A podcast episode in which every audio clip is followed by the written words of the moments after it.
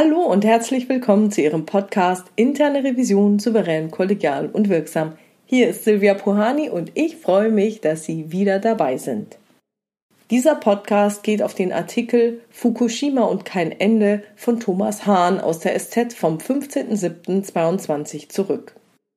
Anlass des Artikels ist das Urteil eines japanischen Gerichts, das die Führungskräfte von Fukushima Daiichi für das Atomunglück verantwortlich sind.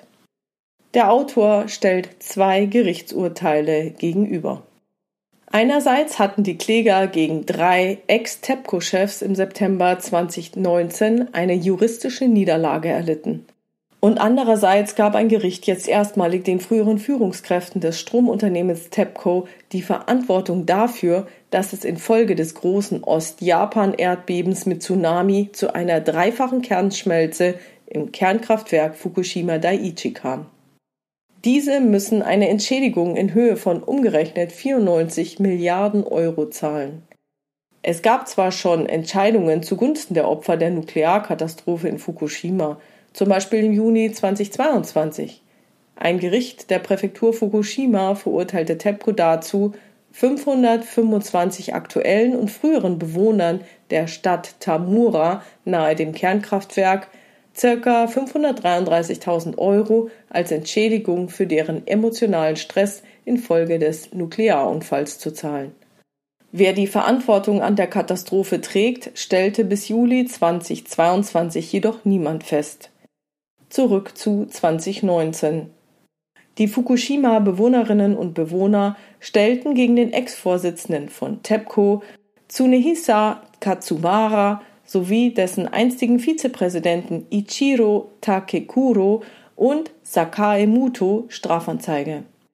Die Beklagten wurden freigesprochen. In dem Strafprozess 2019 begründete der Richter den Freispruch wie folgt. Es wäre unmöglich, ein Atomkraftwerk zu betreiben, wenn die Betreiber jede Möglichkeit in Bezug auf einen Tsunami vorhersehen und notwendige Gegenmaßnahmen ergreifen müssten.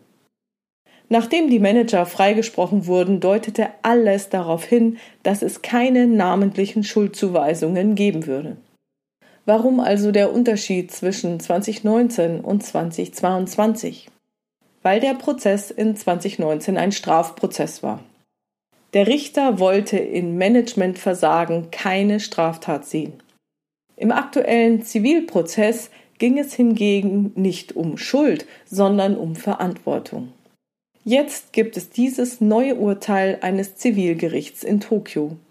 Geklagt hatten 48 Aktionäre aus dem Jahr 2012. Demnach sind tatsächlich vier der fünf Beklagten, darunter Katsumata Takekuro und Sakai Mute, verantwortlich dafür, dass Fukushima Daiichi nicht gegen eine Riesenwelle geschützt war. Dem Tsunamischutz des Unternehmens habe es grundsätzlich an Sicherheitsbewusstsein und Verantwortungsgefühl gefehlt. 2008 hatte eine Experteneinheit von TEPCO geschätzt, dass nach der Langzeit-Erdbebenbeurteilung der Regierung von 2002 ein Tsunami von bis zu 15,7 Metern Höhe auf das Kernkraftwerk treffen könnte. Aber die Unternehmensspitze reagierte darauf nicht rechtzeitig mit Schutzmaßnahmen. Was hat das nun alles mit der internen Revision zu tun? Ich möchte hier auf die Unterschiede zwischen Schuld, Organisationsversagen und persönlicher Verantwortung eingehen. Wenn etwas passiert ist, ein Schadensfall eingetreten ist oder gerade noch verhindert werden konnte oder man einfach noch mal Glück gehabt hat, dann kann es passieren, dass der Vorstand die Schuldfrage beantwortet haben will. Das kennen wir. Wer ist schuld? fragt er dann die interne Revision. Und in der Regel wird die interne Revision vom Vorstand beauftragt, diese Fälle zu prüfen. Das ist also der ursprünglich formulierte Auftrag. Und dieser Auftrag, wer ist schuld, ist problematisch, weil er alle Ursachen implizit personifiziert. Zu diesem Zeitpunkt ist schon klar, dass mindestens eine Person schuld ist. Die Rahmenbedingungen werden hierbei aber vollkommen ausgeblendet. Professor Stefan Kühl, den Sie aus Podcast Nummer 128 kennen, schreibt in seinem Buch Brauchbare Illegalitäten hierzu ab Seite 26 folgendes. Solche Versuche der Personalisierung von Regelabweichungen und Gesetzesbrüchen sind aus der Perspektive der Organisation nachvollziehbar. Der Verweis auf einzelne Verantwortliche bietet für die Organisation die Möglichkeit, den Skandal einzugrenzen. Organisationsmitglieder werden öffentlich angeprangert, um die Distanzierung der Organisation von diesen Regelbrechern deutlich zu machen und die Organisation zu entlasten. Einzelne Organisationsmitglieder werden dabei für den Regelbruch verantwortlich gemacht und die öffentlich sichtbare Trennung von ihnen als Reinigungsakt inszeniert. Man darf die Funktion einer solchen Vorgehensweise für die Organisation nicht unterschätzen. Wir wissen aus der Organisationsforschung, dass es bis zu einem bestimmten Grad hilfreich sein kann, Misserfolge, Verfehlungen oder Gesetzesbrüche Personen zuzurechnen. Ein Einzelner trägt die Verantwortung und entlastet damit die Organisation bei der häufig blockierenden Suche nach anderen Ursachen. Soweit zu dem Textauszug. Um also auch die Rahmenbedingungen als interne Revision betrachten zu können, müssen Sie Ihren Auftrag nachverhandeln. Wie macht man das? Sagen Sie nicht zu, dass Sie die Schuldfrage klären, sondern dass Sie klären, was passiert ist und wie es dazu kommen konnte. Hiergegen gibt es selten Einwände. Und falls doch, dann erläutern Sie, dass es wichtig ist, die Rahmenbedingungen dabei einzubeziehen und zu überprüfen. Denn wenn die Rahmenbedingungen nicht passen, kann das dazu führen, dass diese Situation oder der Sachverhalt erneut eintreten kann.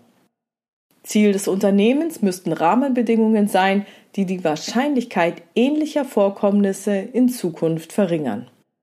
Und hier kommen wir jetzt dem Organisationsversagen näher. Der Kontext, die Prozesse, Arbeitsanweisungen, das IKS, Checks und Balances und so weiter, die ich gerne mit strukturellen Rahmenbedingungen zusammenfasse, sind eine starke Einladung für ein bestimmtes Verhalten. Wenn sie gut gestaltet sind, fördern sie ein gewünschtes Verhalten. Wenn sie schlecht gestaltet sind, laden sie zu unerwünschtem Verhalten ein.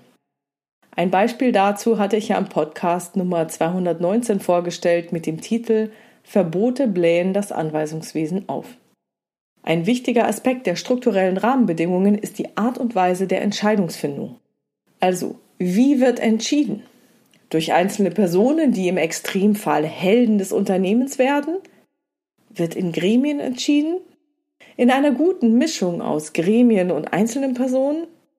Aber auch die menschliche Dimension muss betrachtet werden. Welchem sozialen Druck sind die einzelnen Entscheider ausgesetzt? Wie steht es um die psychologische Sicherheit in der Organisation? Welche sozialen Kontrollen greifen? Bei Prüfungen der zweiten und dritten Kategorie muss aber auch zwingend der Kontext betrachtet werden. Das sind alle Prüfungen, die nicht rein normative, eindeutige Grundlagen haben. Also alle Prüfungen, bei denen es neben Schwarz und Weiß auch noch größere Graubereiche gibt. Und wer es genau wissen will, Hört nochmal in Folge 231, die zweite Auflage ist da, rein. Ja, und dann gibt es noch die persönliche Verantwortung. Die gibt es bei jeder Art von Prüfung. Bei Prüfungen der ersten Kategorie liegt die Verantwortung darin, korrekt zu handeln, richtig oder falsch.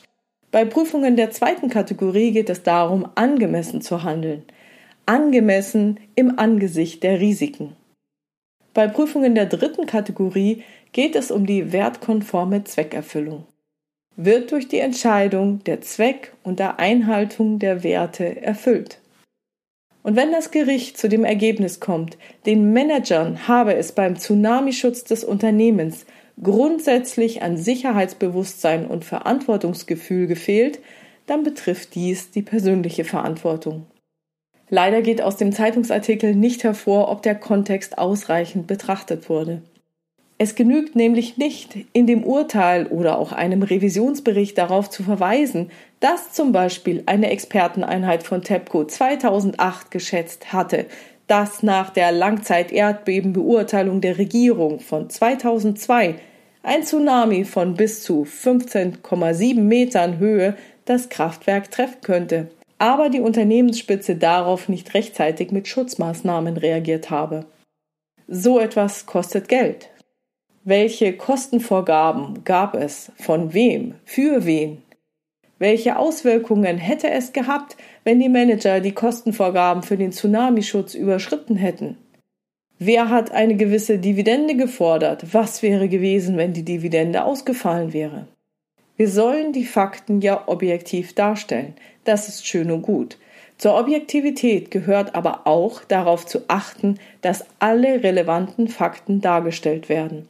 Und da gehören in der zweiten und dritten Kategorie die Fakten des zugrunde liegenden Kontextes unbedingt dazu.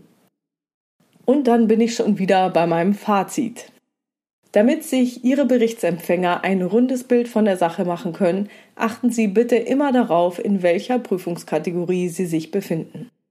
Sollten Sie sich in der zweiten oder dritten Kategorie befinden, achten Sie bitte darauf, alle Fakten und insbesondere die des Kontextes objektiv darzustellen. Das kann zum Beispiel eine starke Wachstumsphase, eine starke Abbauphase, eine drohende Rezession, eine steigende Inflation oder auch ein bestehender Fachkräftemangel sein. Unter solchen Umständen werden Entscheidungen getroffen, die unter anderen Umständen vielleicht niemals so getroffen werden würden. Sie werden erleben, dass das dem Standing und dem Ruf der internen Revision in Ihrem Unternehmen guttun wird, wenn Sie hierauf achten. Und das war's schon wieder für heute. Ich freue mich über Ihre Ideen, Gedanken und Kommentare auf meiner Webpage oder in der LinkedIn-Gruppe Interne Revision souverän, kollegial und wirksam unter dem Post zu diesem Podcast. Vielen Dank. Wenn Sie über neue Episoden, weitere Hintergründe, Termine oder andere Neuigkeiten informiert werden wollen, dann tragen Sie sich bitte für meinen Newsletter auf www.puhani.com ein. Wenn Sie eine Frage haben oder mir etwas mitteilen können, schreiben Sie mir gerne per Mail an info@puhani.com oder nutzen eines der Kontaktformulare auf meiner Webpage www.puhani.com. Wie Sie wissen, gibt es dort nicht nur eine offene, sondern auch eine anonyme Variante. Und die Fragen und Themen greife ich dann gerne auf.